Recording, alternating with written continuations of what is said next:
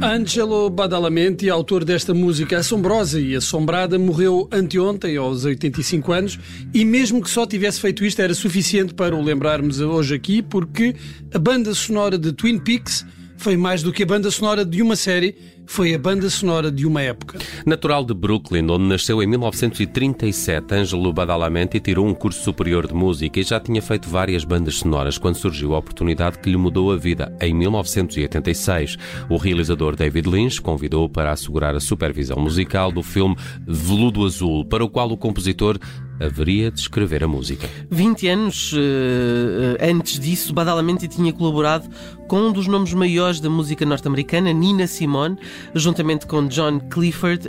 Angelo escreveu a canção I Hold No Grudge, incluída no álbum de 1967 de Nina Simone, intitulado High Priestess of Soul. Já o sumo sacerdote da música ainda assinava com um pseudónimo ou uh, nome artístico, Andy Badal.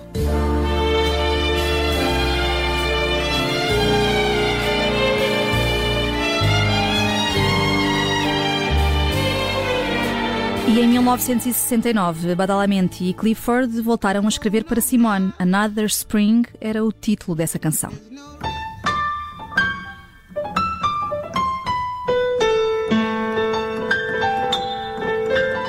Também na década de 60, Badalamenti esteve envolvido na vanguarda da música eletrónica, tendo na altura colaborado com o duo franco-germano-americano Perret e Kingsley.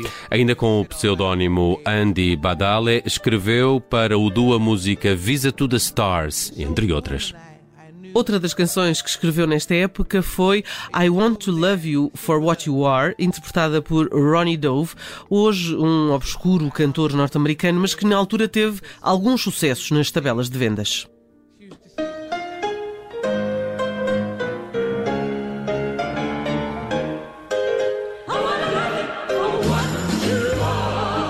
Como dissemos, foi a colaboração com David Lynch que mudou a história toda e é muito provável que se não tivesse ocorrido, hoje não estivéssemos aqui a lembrar o compositor. Uhum. E a primeira colaboração artística entre Lynch e Badalamenti nasceu, como tantas coisas boas desta vida, da falta de dinheiro.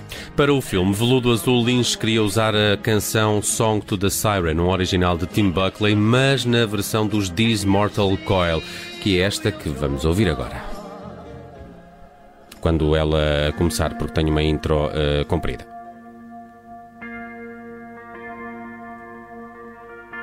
Há várias versões desta música também, não há? Do Song to the Siren, uh, para além da dos Mortal Coil. É, esta uh, é talvez uh, uma das mais famosas, é, certamente. Foi usada várias vezes. Bem, David... Assombrosa também, assombrosa. Era, era isto que uh, David Lynch queria, queria o som onírico desta versão e a voz etérea de Elizabeth Fraser. Mas o que é que aconteceu? Os direitos eram muito caros e o realizador optou pelo Faça Você Mesmo, só que com a preciosa ajuda de Angelo Badalamenti. Lynch uh, escreveu a letra, Angelo escreveu a música e ainda resolveu o problema da voz. E é assim que Julie Cruz entra nesta história Badalamenti tinha trabalhado com a cantora num projeto teatral e foi ele a sugerir o seu nome a David Lynch. Estava encontrada a solução para os mistérios do amor ou Mysteries of Love.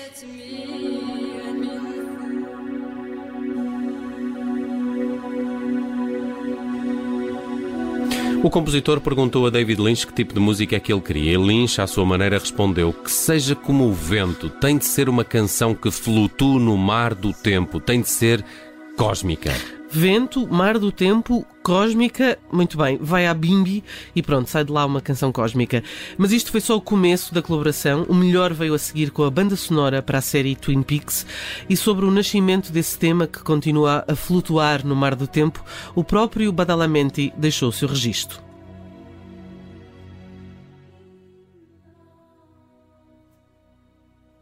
E aqui está ele. This is the keyboard that all the major themes were created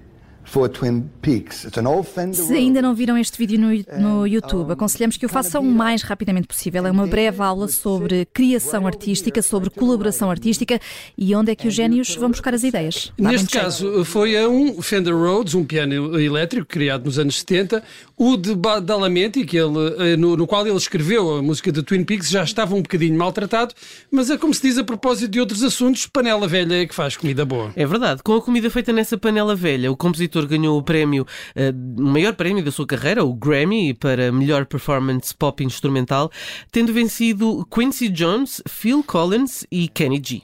Eh, desse trio eu só respeito o Quincy é, Jones. Pá, não, não, não, não, estou a brincar. Tenho todo o respeito para Kenny G e Phil Collins. E, e, muito respeito para David Bowie, com quem Badalamenti colaborou para um dos álbuns da iniciativa Red Hot, foi no álbum de homenagem ao compositor George Gershwin, e os dois recriaram a Foggy Day in London Town.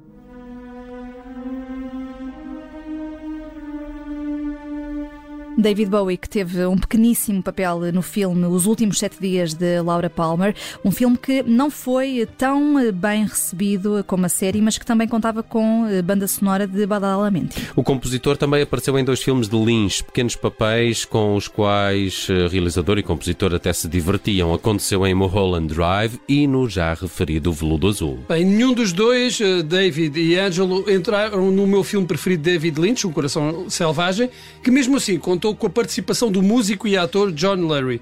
Angelo Badalamenti também assinou a banda sonora desse filme e é com uma música de Um Coração Selvagem que nos despedimos, pedindo desculpa aos fãs portugueses dos James que estavam à espera de qualquer coisa de Tim Booth and the Bad Angel.